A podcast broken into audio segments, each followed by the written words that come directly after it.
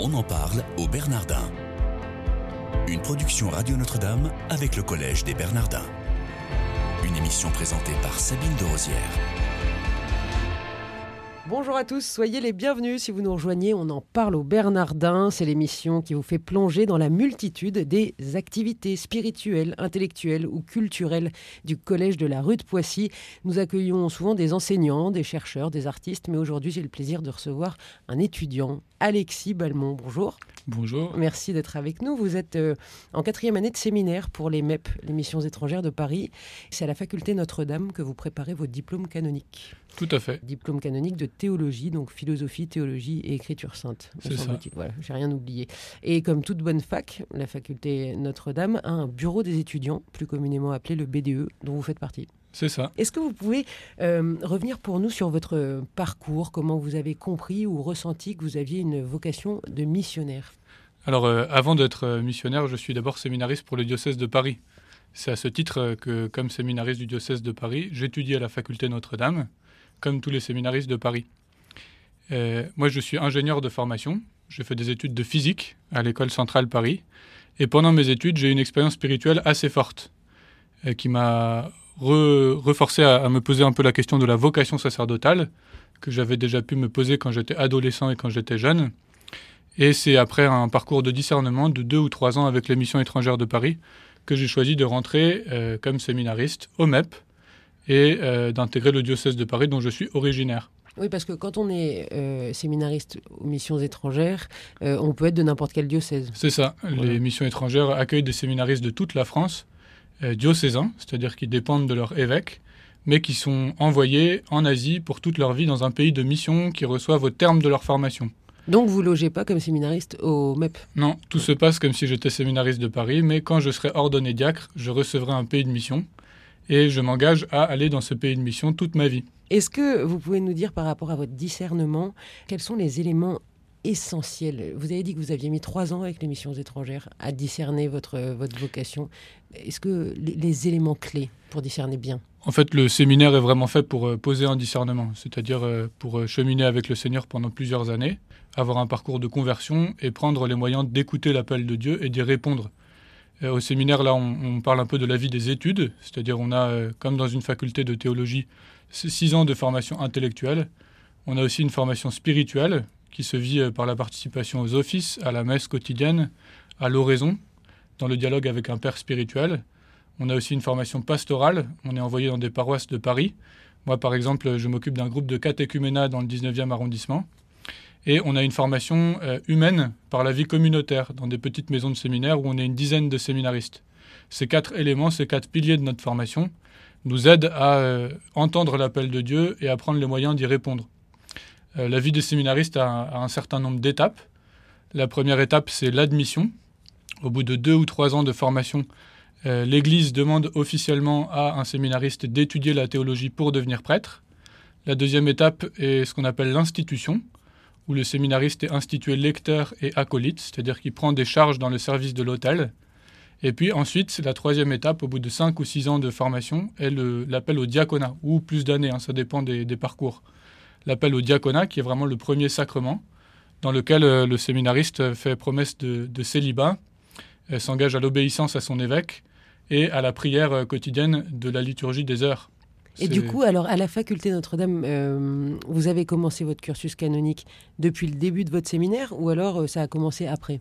Alors souvent on dit que quand on rentre au séminaire, on fait d'abord une année de propédeutique à la maison Saint-Augustin, qui a été créée en 1984 par monseigneur Lustiger. Et ensuite on commence deux années de philosophie ou de formation initiale, puis quatre années de théologie. Euh, moi, j'ai pas fait la maison Saint-Augustin parce que j'ai discerné directement avec les missions étrangères de Paris, qui m'ont envoyé euh, à Paris en premier cycle, donc en année de philosophie, pour deux années au Bernardin, suivi de euh, théoriquement quatre années encore de théologie. Et là, je suis dans la deuxième année de théologie, donc il me reste théoriquement deux ans de formation. Vos cours, essentiellement à la faculté Notre-Dame, c'est que de la théologie? C'est de la philosophie, de la théologie, de l'écriture sainte, des langues, euh, aussi euh, des initiations à la sociologie, euh, beaucoup de cours assez différents qui nous apprennent à être prêtres, c'est-à-dire à pouvoir se mettre au service de la vie spirituelle des paroissiens de Paris ou d'autres endroits du monde comme moi. Et alors, vous avez des cours de psycho ou pas? On a des, aussi des cours de psycho. C'est plus des introductions à la psycho. On ne devient pas psychologue de métier. Par exemple, au semestre prochain, je suis un cours avec Marie-Rose Boots, qui est psychologue, qui s'appelle Psychologie de l'affectivité. Alors peut-être que je pourrais vous en dire quelques mots de plus euh, dans quelques mois, mais pour l'instant c'est un domaine qui, moi, m'est inconnu. On n'en fait que en, quatrième année, enfin là où vous en êtes, ou alors c'est euh, un peu tout au long du cursus, vous avez des formations En fait, il y a un, cursus qui se renouvelle tous les quatre ans. Et les séminaristes s'insèrent dans ce cursus-là au fur et à mesure de leurs années propres. Donc on choisit les cours quand ils se présentent. Le cours de psychologie de l'affectivité sera à nouveau disponible dans 4 ans, mais euh, comme c'est un enseignement obligatoire, moi je le choisis en deuxième année. Mais euh, si j'avais fait un séminaire qui durait 6 ans, j'aurais pu le choisir dans 4 ans. Quoi. Qu'est-ce qui vous passionne le plus dans vos cours, dans ce que vous m'avez cité? Moi j'aime beaucoup l'écriture sainte. Euh, je suis, j'aime beaucoup les langues. C'est une bonne nouvelle parce que comme missionnaire, je devrais en apprendre une en Asie. Et les langues asiatiques sont pas faciles. Du coup j'aime bien faire de l'hébreu et étudier la Bible. On en parle au Bernardin aujourd'hui avec Alexis Balmont, qui est séminariste pour les MEP, les missions étrangères de Paris, en quatrième année, qui étudie à la faculté Notre-Dame. Donc, cette faculté Notre-Dame qui a un BDE, je l'ai expliqué en début d'émission, donc un bureau des étudiants. J'imagine que le fonctionnement de ce BDE n'est pas totalement le même que dans une école normale ou dans une fac euh, normale. Est-ce que vous pouvez nous expliquer un peu ces spécificités? Effectivement, pas de week-end d'intégration, pas de soirée vin et fromage, mais euh, le BDE est plutôt... Euh, ça pourrait être dans une abbaye, non Ça pourrait être tout à fait une soirée vin et fromage dans une bonne abbaye bah avec de la bière et tout ça. Exactement. Mais on ne propose pas ce genre de choses. Mm. Le BDE est plutôt une instance de représentation des étudiants, charge de faire un peu l'intermédiaire entre les étudiants et leurs professeurs. Euh, c'est aussi euh, l'instance qui représente les étudiants au sein du collège de manière plus générale. La faculté s'inscrit dans les activités de l'ensemble du collège, donc on participe aussi à la vie du collège euh, en représentant tous les étudiants qui sont un peu plus de 150. Donc c'est Sur tous les, à tous les niveaux À tous les niveaux. Il y a à la fois des séminaristes comme moi, il y a des religieux de Saint-Vincent-de-Paul, il y a des laïcs, appelés euh, par, euh, par leurs évêques à approfondir leur formation théologique à la faculté. Euh, il y a des séminaristes d'autres diocèses, de Versailles, du diocèse aux armées françaises. En tout, un peu plus de 150 personnes, une vingtaine de femmes. voilà, donc tout ça, c'est un, un, groupe d'étudiants dont le BDE a aussi un peu en charge de travailler à l'unité, de faire en sorte que les gens travaillent ensemble et de créer une bonne euh, ambiance et une bonne atmosphère de travail. Donc vous êtes 8 dans ce BDE On est 8. Voilà. Et c'est un travail un peu au quotidien. Les élèves viennent concrètement vous voir pour leur dire, euh, enfin pour vous dire, bah voilà, ce serait bien que vous puissiez parler de ça avec euh, tel prof ou je sais pas quoi. Ça arrive. En fait, on est, on est représenté dans la plupart des instances un peu de décision de la faculté, c'est-à-dire le, ce qu'on appelle le conseil permanent et puis le conseil élargi, où les professeurs réfléchissent à la manière dont on enseigne et on étudie la théologie. Du coup, les étudiants, dans ces instances-là, ont leur mot à dire. Et puis, euh, les étudiants sont chargés d'évaluer, entre guillemets, les cours, c'est-à-dire de donner aux professeurs un moyen de, de rendre leur enseignement euh, plus adapté à ce que les étudiants en perçoivent. Euh, et puis, il arrive aussi que, très exceptionnellement, il y ait des conflits ou des difficultés. Et le BDE peut être là comme une instance un peu de médiation entre l'étudiant et le professeur. Et vous appuyez quand il s'agit de redoubler ou... Non, non, non, on n'est pas un syndicat, euh, ça se passe bien.